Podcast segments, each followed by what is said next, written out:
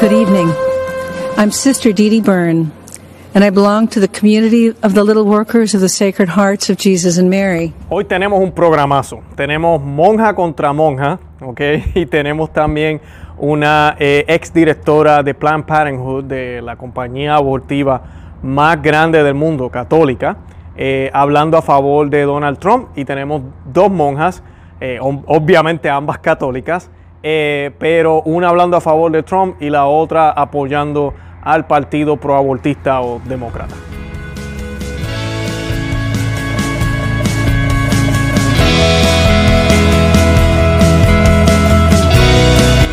Bienvenidos a Conoce, Ama, Vive tu Fe. Este es el programa donde compartimos el Evangelio y profundizamos en las bellezas y riquezas de nuestra fe católica. Les habla su amigo y hermano Luis Román y quisiera recordarles que no podemos amar lo que no conocemos y que solo vivimos lo que amamos. En el día de hoy pues les voy a estar hablando un poco de la Convención Nacional Republicana. Eh, ya les hablé de, Nick Sandman, el estudiante católico que fue acosado por la prensa eh, porque supuestamente estaba burlándose de un indígena o de un nativo, ah, nativo americano, eh, que todos sabemos que eso no pasó. Ese fue el programa anterior. Si no lo han visto, les invito a que vean el episodio anterior que hicimos sobre, sobre ese tema. Y pues también eh, hoy les estoy compartiendo otro mensaje, salieron dos mensajes, pero el que está corriendo toda la internet ahorita mismo es el de una eh, religiosa, una monja, una, una hermana, como le dicen aquí, una sister, que acaba de dar un mensajón, porque eso es lo que es, un mensajón en la campaña de eh, Donald Trump y pues es católica, usó rosario, bueno, eso vamos a estar hablando hoy.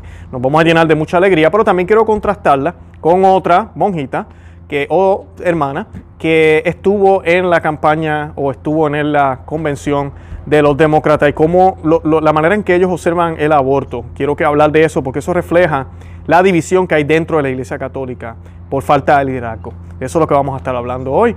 Y yo quisiera que comenzáramos con un Dios te salve y lo vamos a hacer en el nombre del Padre y del Hijo y del Espíritu Santo. Amén. Dios te salve María, llena eres de gracia, el Señor es contigo, bendita tú eres entre todas las mujeres, y bendito es el fruto de tu vientre Jesús. Santa María, Madre de Dios, ruega por nosotros pecadores, ahora y en la hora de nuestra muerte. Amén. Ave María, gratia plena, Dominus tecum, benedicta tu in mulieribus, et benedictus fructus ventris tui, Iesus. Santa María, Mater Dei, ora pro nobis peccatoribus, nunc et hora mortis nostre. Amén. En el nombre del Padre, y del Hijo, y del Espíritu Santo. Amén. Bueno, y para comenzar con, con las monjas y las monjas, antes de eso yo quiero que hablemos un poquito de por qué es importante decir la verdad. Y quiero hacerlo a la luz de San Juan el Bautista. Mañana, eh, o este, este episodio está saliendo viernes, eh, el 29 de agosto celebramos eh, el martirio de San Juan Bautista, fiesta conocida como la degollación de San Juan Bautista. Y pues yo quiero leerles esta lectura para que meditemos eh, cuán importante es siempre decir la verdad y defender la verdad. Y el libro de Jeremías nos dice del 1, capítulo 1 del versículo 17 al 19, ahora ármate de valor y anda luego y predícales todas las cosas que yo te mando. No te detengas por temor de ellos, porque yo haré que no temas su presencia, puesto que en este día te, constitu- te constituyó como una ciudad fuerte y como una columna de hierro y un muro de bronce contra la tierra esta, contra los reyes de Judá y los príncipes y sacerdotes y la gente del país, los cuales te harán guerra, mas no prevalecerán, pues contigo estoy yo, dice el Señor, para librarte. Esa es la primera lectura que se lee en la liturgia de, de esta eh, eh, fiesta o recordación o, de este día del martirio de San Juan el Bautista. Me sorprende que las lecturas del Novus Ordo y las lecturas del misal tradicional son exactamente las mismas lo cual es bonito eso, rara la vez que pasa. Eh, pero son exactamente la misma, esa es la primera lectura. El Señor nos dará fuerza, muchas veces pensamos en eso, cuánto miedo nos da el poder defender la verdad. Ah, ¿Será que podremos hacerlo cuando vengan autoridades y nos amenacen con quitarnos a algo o a alguien o quitarnos inclusive la vida o llevarnos presos? ¿Realmente podremos defender la verdad hasta tal punto? Eso es lo que, lo que a veces nos cuestionamos y el Señor nos da una promesa y dice que Él siempre va a estar con nosotros. Y el Evangelio, que es tomado de San Marcos 6, 17 al 29 dice, porque el dicho Herodes había enviado a prender a Juan y lo encerró en la cárcel por amor por amor de Herodías, mujer de su hermano Filipo, Filipo, con la cual se había casado, porque Juan decía a Herodes, no te es lícito tener por mujer a la, a la que es de tu hermano. Pero Herodías le armaba acechanzas y deseaba quitarle la vida, pero no podía conseguirlo, porque Herodes, sabiendo que Juan era un varón justo y santo, le temía y miraba con respeto y hacía muchas, y hacía muchas cosas por su consejo y le oía con gusto. Mas, en fin, llegó un día favorable al designio de Herodías, en que por fiesta del nacimiento de Herodes convidó este a cenar a los grandes de su corte y a los primeros capitanes de sus tropas y a la gente principal de Galilea. Entró la hija de Herodías, bailó y agradó tanto a Herodes y, a los convidados que dijo el rey a la muchacha, pídeme cuanto quisieses, que te lo daré. Y le añadió con juramento, sí, te daré lo, todo lo que me pidas, aunque sea la mitad de mi reino. Y habiendo ella salido, dijo a su madre, ¿qué pediré? Le respondió ella, la cabeza de Juan el Bautista. Y volviendo al instante, a toda prisa, a donde estaba el rey, le hizo esta demanda. Quiero que me des luego en una fuente la cabeza de Juan el Bautista, o en un plato la cabeza de Juan el Bautista. El rey se puso triste, más en atención al impío juramento y a los que estaban con él a la mesa, no quiso disgustarla, sino que enviando un soldado mandó traer la cabeza de Juan en una fuente el soldado pues le cortó la cabeza en la cárcel y la trajo en una fuente y se la entregó a la muchacha, que se la dio a su madre, lo cual, sabido, vinieron sus discípulos y cogieron su cuerpo y le pidieron y le dieron sepultura. Eh, esas son las palabras del Evangelio de San Marcos, ya San Marcos, y es la lectura que se va a estar leyendo en, esta, en, esta, eh, en este día. Y es importante porque esos son los hechos, ¿verdad? Pero vemos cuáles fueron las razones, ¿verdad? Inclusive Herodes respetaba a Juan, aunque no estaba de acuerdo con él, pero entendía que era un hombre santo, un hombre justo, un hombre de bien. Inclusive dice el Evangelio que a Herodes le daba eh, placer y gusto escuchar a Juan. Porque cuando tú sabes que alguien te está diciendo la verdad y está hablando con sabiduría, a cualquiera le da placer escucharlo. Y pues Herodes reconocía eso en Juan, y eso pues parece interesante. Pero Juan había denunciado a Herodes públicamente porque Herodes estaba con la esposa de su hermano. La hija a la cual él ve danzando, no sabemos, ¿verdad? Siempre nos ponen en las películas este tipo de baile sensual y, la hija de, la esposa de la, del hermano, que ahora es esposa de Herodes, era supuestamente hermosa y tenía un cuerpazo. No sabemos exactamente, pero sí sabemos que todo esto está completamente errado, es pecado, es horrible. So Juan lo denuncia y Juan lo denuncia sin pelos en la lengua. Y ese es el ejemplo que debemos seguir. Jesucristo hizo lo mismo también. Y la monja que les voy a estar compartiendo hoy, el mensaje que les voy a estar compartiendo hoy, no la monja, el mensaje que vamos a estar compartiendo de la monjita, que lo digo con mucho respeto, eh, ella habla exactamente de eso, de decir la verdad. Y hoy tenemos una, una, batalla entre la hermana Dede Byrne y Simone, Simone Campbell. ¿ok? Voy a hablar primero de la, de la buena, como decimos, ¿verdad? La que está diciendo las cosas bien. Y se llama la hermana de, Deidre, que le dicen Dede, Didi Byrne, ¿ok? Esta, e, ella estuvo entre los oradores de la Convención Nacional Republicana del 2020 eh, y dijo lo siguiente, les voy a estar leyendo el mensaje, disculpen si pauso y, y explico aquí, digo acá, y además puede ser que aclare algunas cosas, esto es una traducción y es difícil a veces traducir, este mensaje fue dado en inglés. Y dice, buenas noches, soy la, hermana de Didi Byrne y pertenezco a la comunidad de las pequeñas trabajadoras de los Sagrados Corazones de Jesús y María. El pasado 4 de julio tuve el honor de ser uno de los invitados del presidente en su celebración Salud o Saludo a América. Debo confesar que recientemente oré mientras estaba en la capilla, rogando a Dios que me permitiera ser una voz, un instrumento para la vida humana y ahora aquí estoy, hablando en la Convención Nacional Republicana. Supongo que será mejor que tengamos cuidado con lo que pedimos.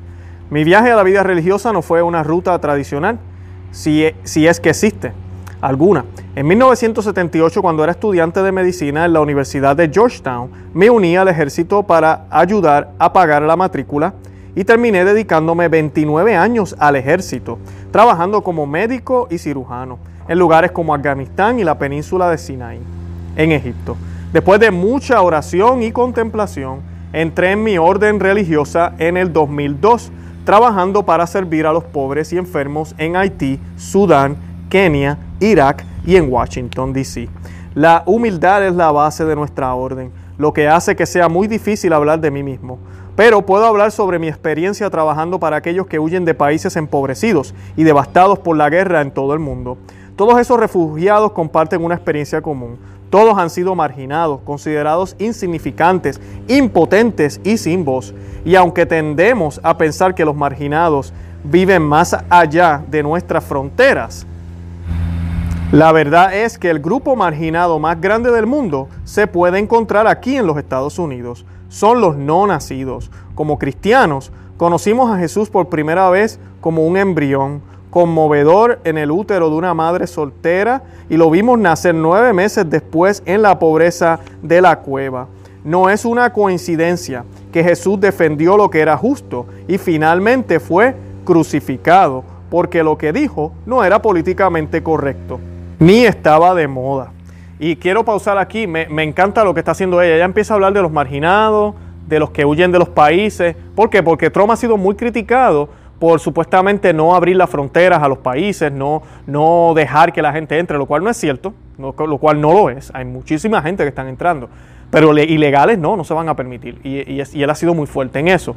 Y pues ella está hablando de eso, pero dice que nuestra atención no debería estar solamente en los que no están aquí o los que sufren afuera, sino que también debemos prestar a los que están aquí adentro y que los que están aquí adentro, esos marginados, ni siquiera voz tienen y son los no nacidos. Y luego comienza a hablar sobre Jesucristo, cómo él fue embrión en, el, vientre de una madre. Eh, dije la palabra soltera, no creo que esa sea la traducción correcta, posiblemente de una jovencita virgen. Eh, cuando uno traduce en el sistema te salen palabras un poco, no creo que ella haya dicho soltera, pero ¿verdad? De una madre que, que todavía estaba comprometida, como sabemos, pero no, no, no había todavía cerrado, no había hecho los compromisos de matrimonio con San José. Y pues apreciamos eso. Hay hasta misterios que nosotros dogmas y, y cosas que creemos relacionados solamente con la encarnación del Señor, el anuncio del nacimiento del Señor. Ya desde ese momento los católicos apreciamos el, la venida del Señor, desde ese momento. Y luego ella nos dice que Él de adulto fue crucificado por decir la verdad. Ya le hablamos de Juan el Bautista, ahora estamos hablando de Jesús.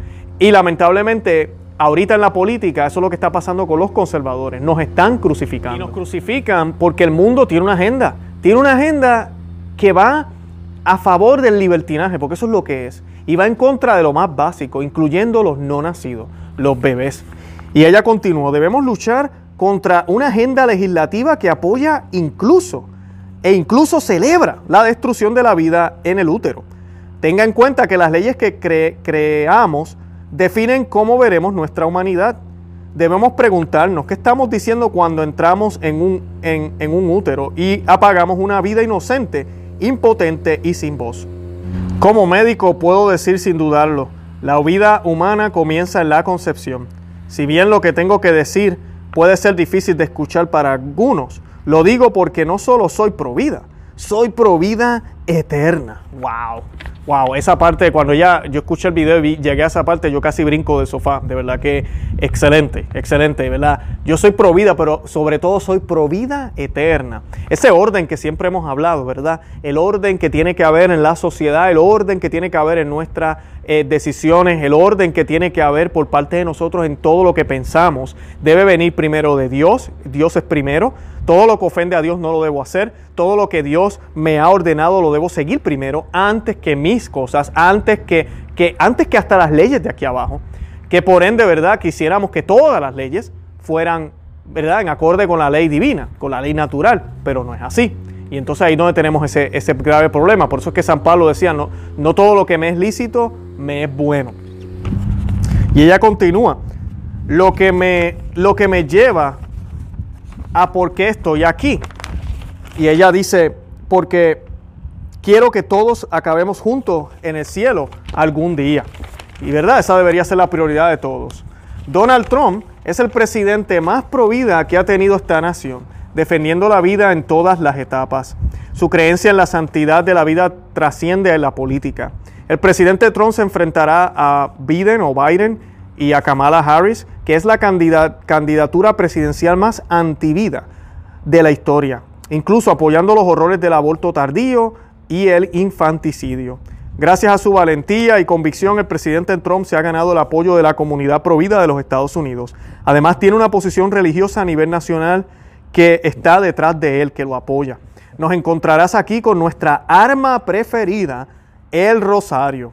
Gracias, señor presidente. Todos estamos orando por usted, quienes son el boleto presidencial. Esa parte, ese es el final, ella termina con el rosario elevado y pues eh, es, inmenso, es grandioso. Ahí pudieron ver la imagen. Quise leerles esto en español, lamentablemente no conseguí el video, el audio en español, pero está, está ahí para que lo puedan observar. Qué hermoso, ¿no? ¿En cuántos países ahorita mismo esto es permitido? Que una monjita, vestida como está vestida, porque ahora vamos a ver la próxima, y pues ella, muy tradicional, una monjita de verdad, y para colmo con un rosario en la mano, porque muchos de estos gobiernos comunistas que hay allá afuera se disfrazan bajo el concepto de que sí creemos en Dios, Dios sí, el que creó el mundo, pero nada de Jesús, nada de Cristo y mucho menos católico. ¿Qué más católico que el Santo Rosario, no? ¿Qué más católico que eso? Y él, Donald Trump, él tuiteó este video, ¿verdad? Lo pasó a los medios sociales, a más de 85.5 millones de personas que lo siguen a él en Twitter. Él compartió este video con ellos. Un presidente que no es católico. Así que debemos dar gracias a Dios por esto, es buenísimo. Y, miren cómo los católicos estamos activos en esta campaña, porque es que sabemos que si se trepan estos demócratas, si se trepan esta agenda, que es la que quieren llevar, si esta agenda se lleva a cabo, ay bendito, más niños van a morir. Y va a seguir este, este izquierdismo que nos está llevando a un comunismo para destruir la sociedad como la conocemos. La otra hermana es la hermana Simone Campbell. Y ya ven la diferencia en la vestimenta, miren la ropa. Ella es también católica y ella hizo la oración eh, para los ah, demócratas la semana pasada. Eh, no dijo gran cosa en la, ¿verdad? La oración fue una oración normal, pero ella no, no dijo, eh, no, no, tuvo un mensaje como tal en la, en la convención. Pero cuando se le preguntó el 19 de, agosto, ¿verdad? si su ah, organización se opone a la protección legal del aborto, ella le dijo a Catholic News Agency este no es nuestro problema. Nuestro problema no es eso. Está por encima de mi nivel salarial. No es el tema en el que trabajamos. Soy un abogado. Tendría que estudiarlo más intensamente de lo que lo he hecho, dijo la hermana Campbell. En serio, en serio, ¿estudiar qué? en serio, estudiar qué? Están matando niños y ella me está diciendo que tiene que estudiarlo. Que ese no es el problema de ellos. Que eso está por encima de su, de su salario, ¿verdad? De lo que le pagan a ella. Así que ella no puede realmente eh, decir algo en contra del aborto porque pues no, no tiene que estudiarlo más. Miren eso. miren el contraste con la que leí anteriormente, ¿no? Lo valiente y fuerte que habló. Eh, en acorde con lo que la iglesia siempre ha enseñado, y miren ahora ella hablando de esta otra forma, ambas católicas. Ella dice, a Campbell de 74 años, para que sepan un poco, es miembro eh, y directora general de las Hermanas del Servicio Social, una comunidad religiosa católica. Es la directora ejecutiva del Network Lobby for Catholic Social Justice y recibió su título de abogada de la Facultad de Derecho de la Universidad de California en 1977. Durante una entrevista en el 2016, Campbell dijo de una manera más directa que desde mi perspectiva no creo que sea una buena política prohibir el aborto. Nuestra agenda son los temas de justicia económica, le dijo al Catholic News Agency, y, y continuó como los temas de justicia económica.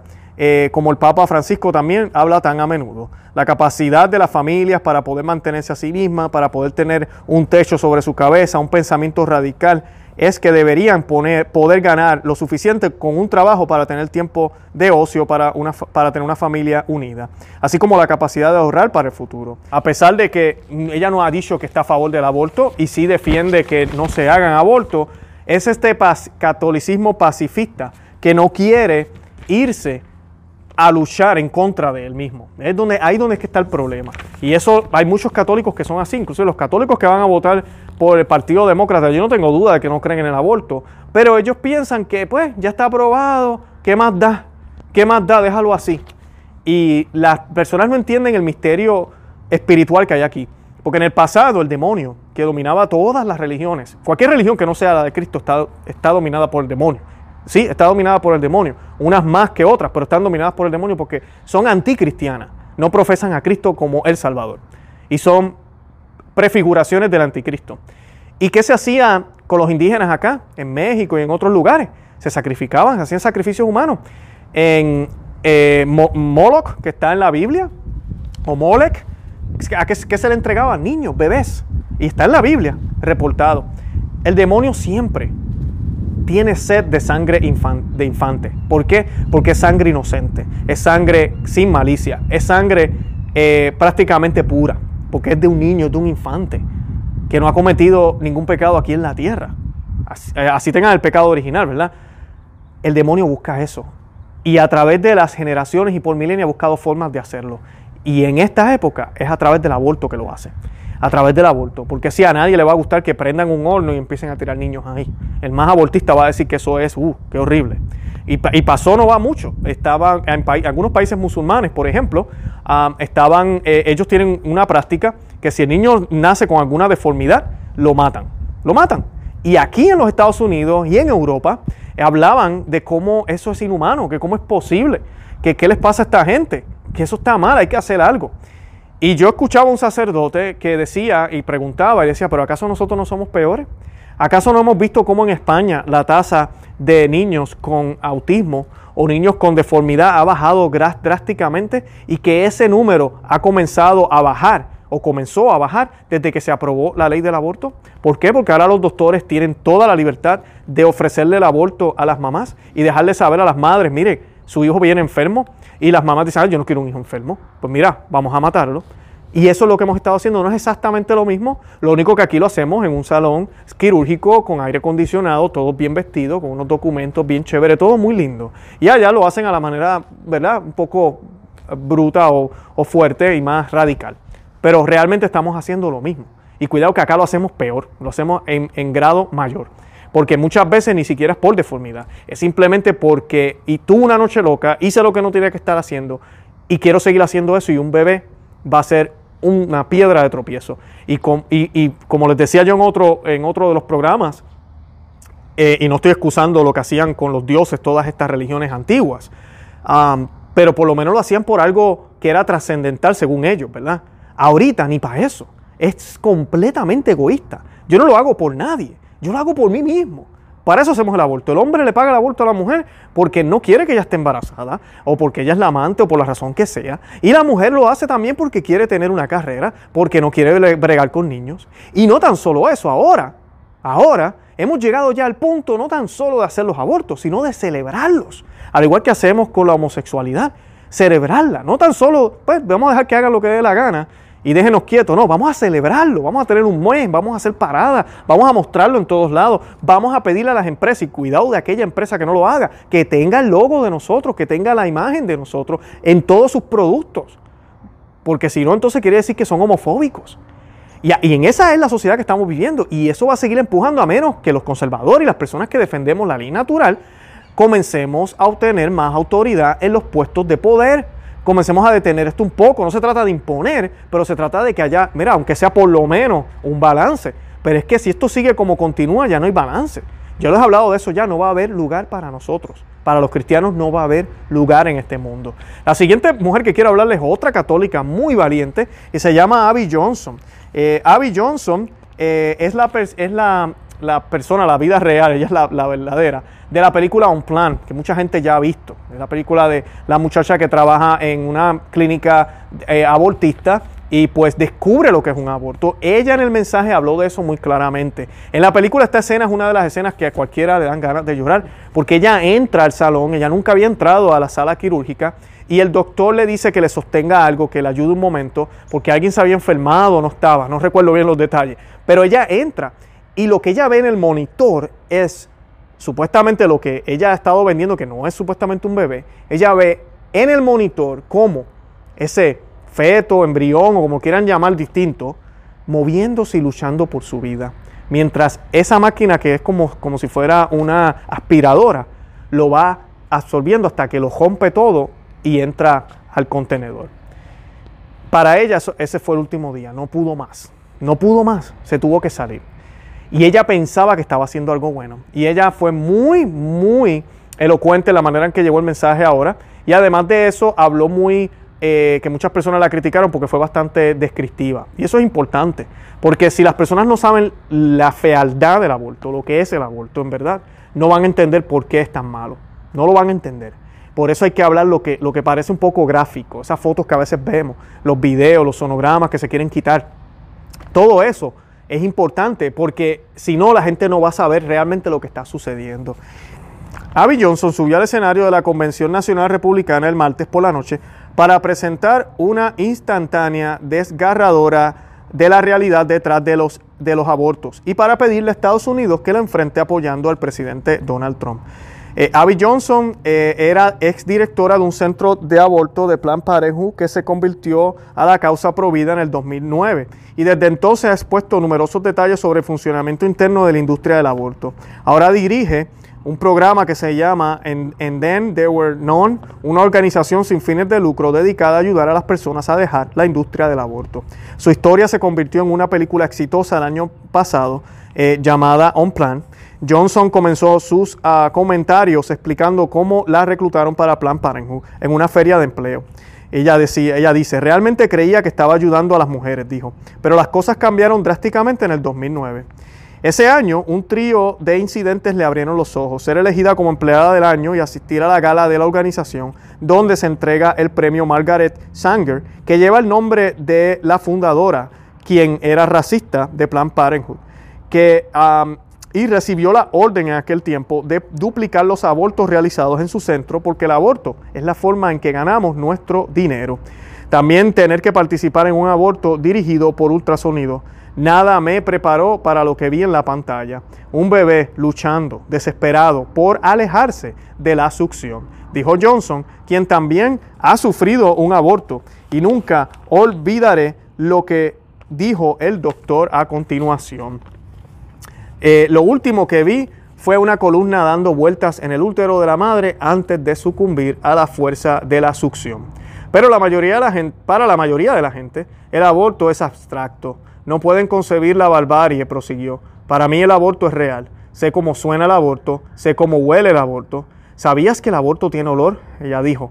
Ahora apoyo al presidente Trump porque ha hecho más por los no nacidos que cualquier otro presidente, declaró, comenzando por restaurar y expandir la política de Mexico City, así se llama en inglés de la Ciudad de México, que prohíbe la ayuda extranjera a las organizaciones internacionales de aborto. Eso es algo que debería obligarlo a actuar, concluyó Johnson. Eh, eso es algo que nos debería motivar a nosotros a actuar. Ve puerta por puerta, haz llamada, habla con tus vecinos y amigos, pero vota el 3 de noviembre. Antes de dirigirse a la convención, Johnson dijo que sintió mucha presión para hacer el discurso pro vida más provocativo, apasionado y memorable que jamás se haya hecho. Después de lo cual los oyentes jamás podrían decir, vaya, ni idea de que esas cosas suceden durante el aborto. Ellos lo sabrán. El año pasado, el escritor y director de On Plan, Chuck Solman, testificó ante el Comité Judicial del Senado que la película encontró su cuenta oficial de Twitter suspendida temporalmente sin explicación y que incluso después de ser restaurada encontró a sus seguidores eliminados y otros usuarios eh, temporalmente incapaces de seguirla. Para los que no saben, ahorita estábamos hablando de persecución y de cómo nos van a cancelar Twitter. Cuando esta película salió, la cuenta la cancelaron de, de esta película. Luego, como ellos se dieron cuenta que, mira, no, no podemos hacer esto, la volvieron a reinstalar, pero ya habían hecho el daño. Aunque en menos de, no recuerdo si fue en menos de 12 horas, habían millones de personas que se estaban suscribiendo, porque la gente rápido supo la noticia y dijeron, no, tenemos que apoyar a este grupo, a esta película. Eh, nadie cree en la primera enmienda, más que el presidente, continuó eh, Abby Johnson. Y él tomará medidas para garantizar que las grandes tecnologías eh, no repriman la libertad de expresión y que se protejan los derechos de todos los estadounidenses a hablar, a tuitear y a publicar lo que deseen. La secretaria de prensa de la Cámara de Representantes, Kelly McKinney, declaró en mayo, no es solo un, un sesgo dirigido al presidente y sus empleados, también está dirigido a los estadounidenses. Está dirigido a la película Un Plan, ya que Twitter suspendió sus cuentas y se le ocurrió una excusa después. Otro ejemplo es que los liberales se les permite incitar a la violencia contra los niños de Covington, que hicimos ya un programa aquí, el, niño que, el joven que hablamos de la gorra roja, que supuestamente estaba eh, burlándose del indígena, que al final se demostró que tenían razón, su video fue sacado de contexto, sin embargo Twitter permitió y permitió que esas personas incitaran a la violencia. Ahí sí, no había problema con el medio eh, social, ¿verdad? Jovencito, ¿verdad? Que, que era un estudiante de, la de una escuela católica y además de eso también tuvimos a la ex directora de Plan Parenthood, quien se convierte al catolicismo. Hace poco también hicimos un programa aquí, ella estuvo asistiendo a la misa tridentina o misa en latín y habló de su testimonio. Eso también lo compartimos en ese programa. Así que estamos viendo aquí el contraste, estamos viendo cómo verdaderos católicos están saliendo a hablar sobre la verdad. Y yo quiero que usted, si todavía no se ha decidido, usted vive aquí en los Estados Unidos, usted puede votar y está pensando votar por Biden, mire quiénes son los que están endosando a Biden y mire quiénes están endosando a Trump. La, diferencia es de un cielo a la tierra. Y sabemos que la tierra está del lado de Biden, de verdad. El cielo, eh, lo, que el cielo siempre ha apoyado está de este lado. Y no estoy diciendo que Trump es un santo, ningún político lo es. Pero cuando tenemos un partido político, porque no es solo Trump, es el partido, la plataforma que apoya a la familia como es, padre, hijo, eh, madre, ¿verdad? Esa, ese núcleo familiar normal, eh, natural eh, apoya, eh, es provida, apoya el hecho de que los niños deben vivir independientemente de las razones en las cuales esa mujer quedó embarazada. Y hay otras opciones, hay muchas otras opciones sin tener que liquidar eh, o matar o asesinar al niño. Y además de eso, promueven lo que es la seguridad, lo que es correcto, permiten que grupos religiosos se expresen y expresen lo que quieren expresar, especialmente los cristianos que son los más perseguidos y lo estamos viendo a través de estos videos, a través de esta eh, monjita que acaba de, dar ese, ese mensaje. Yo lo solto a que vean los videos, estoy colocando los enlaces también en la descripción y además de eso los programas que hicimos anteriormente que son eh, relacionados a este, a este tema. De verdad que los amo en el amor de Cristo, mantengámonos en oración y como dijo eh, la, hermana, la, la monjita que acaba de dar el mensaje en la Convención Nacional Republicana, utilicemos esta arma, es la arma preferida, no olvidemos, ¿saben quién le dio ese nombre de arma? ¿Verdad? Este es el arma que, te va a ayudar. La misma Santísima Virgen María, cuando se le presentó a eh, Santo Domingo de Guzmán y le dijo, con el salteiro, con esta arma, vas a destruir la herejía, vas a destruir esos errores por los cuales tú estás luchando. Y pues esa es el arma. Y tenemos que luchar contra las herejías que se han propagado hoy en día dentro y fuera de la iglesia con el Santo Rosario. Así que a rezar el Rosario se ha dicho. De verdad que los amo en el amor de Cristo. Visiten nuestro blog, no se llama Vive tu Fe. Compartan este video en todos los medios sociales y suscríbanse al canal. De verdad que los amo en el amor de Cristo una vez más. Y Santa María, ora pro nobis.